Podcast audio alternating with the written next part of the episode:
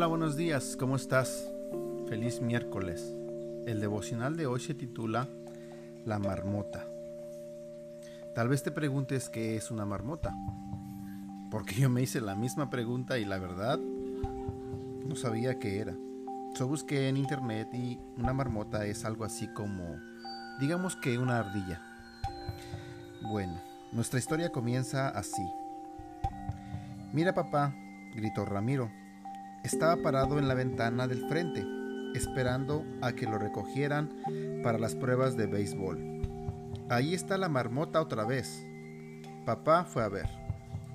En el otoño habían visto frecuentemente a la marmota, pero cuando el tiempo se puso frío había desaparecido. Papá le había explicado a Ramiro que la marmota hibernaba durante el invierno. Ahora el animal estaba despierto otra vez. Ahí están José y su mamá, dijo Ramiro cuando un auto se acercó a la entrada de la casa. Se despidió de su papá y salió por la puerta. Esa noche, Ramiro les habló a sus padres acerca del equipo. Vamos a practicar todas las noches después de la escuela, dijo. ¿Y qué pasará con el grupo de jóvenes de la iglesia? preguntó papá. Solo perderé dos semanas, respondió Ramiro.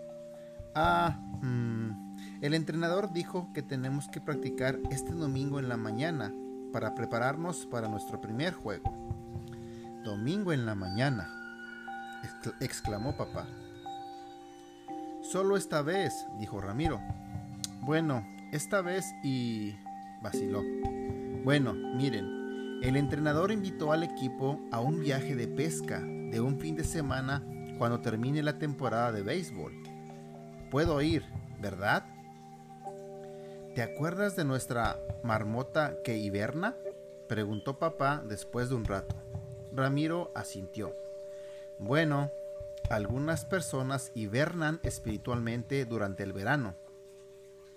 Están involucrados en actividades de la iglesia todo el invierno, pero cuando el clima se pone cálido, pescar, nadar, jugar a la pelota, acampar, toman el lugar del estudio de la Biblia. Y no se crece al hibernar, agregó mamá. Hemos observado que la marmota está más delgada ahora que cuando desapareció el otoño pasado.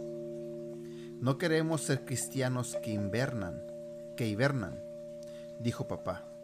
Será mejor que le digas al entrenador que te gustaría jugar béisbol, pero que no podrás si interfiere con tus actividades de la iglesia.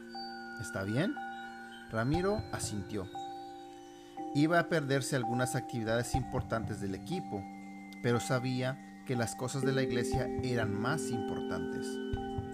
Reflexiona sobre esto. ¿Y tú hibernas espiritualmente? ¿Dejas las actividades de la iglesia cuando el clima se pone cálido?